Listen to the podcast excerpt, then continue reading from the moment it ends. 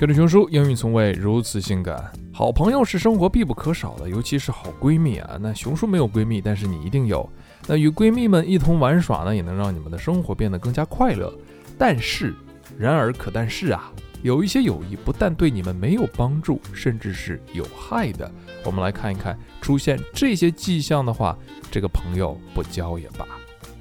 Number one, they always seem to be focusing on the negative side of things. 总是注意消极面。Friends share the ups and downs of their lives with each other. However, friends who are toxic tend to always talk about how everything that is bad without seeing any of the good. They tend to ignore all the good, which makes you ignore it as well, bringing your mood and motivation down. Number two, they never listen to any of your problems.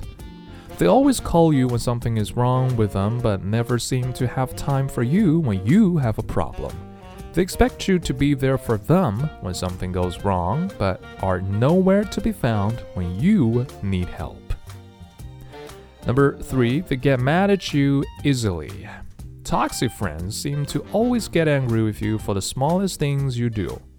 Any argument that you have always leaves you feeling guilty and apologetic. Friends like this are toxic because they aren't able to work out problems in a mature way. And next, they're jealous of you, they aren't happy for your success. People who love you will be happy when they see your happiness. It's important for friends to be happy for each other and celebrate each other's good fortune to maintain healthy, supportive relationships.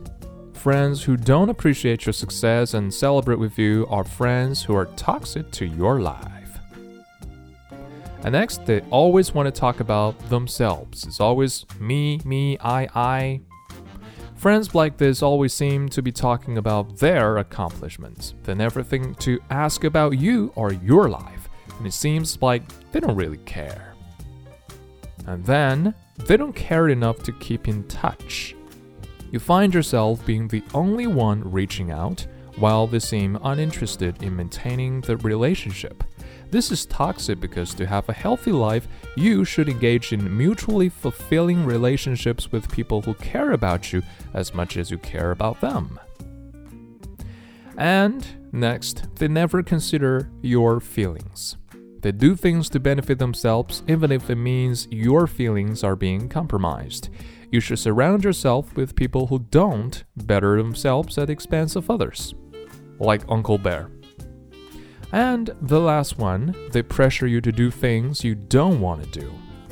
When you're around them, they pressure you into doing things you aren't comfortable and make you feel like a loser when you don't do them.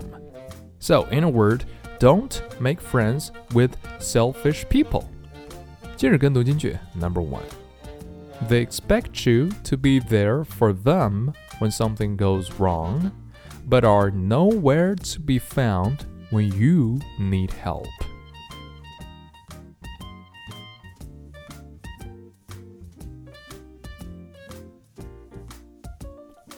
Number two, friends like this always seem to be talking about their accomplishments.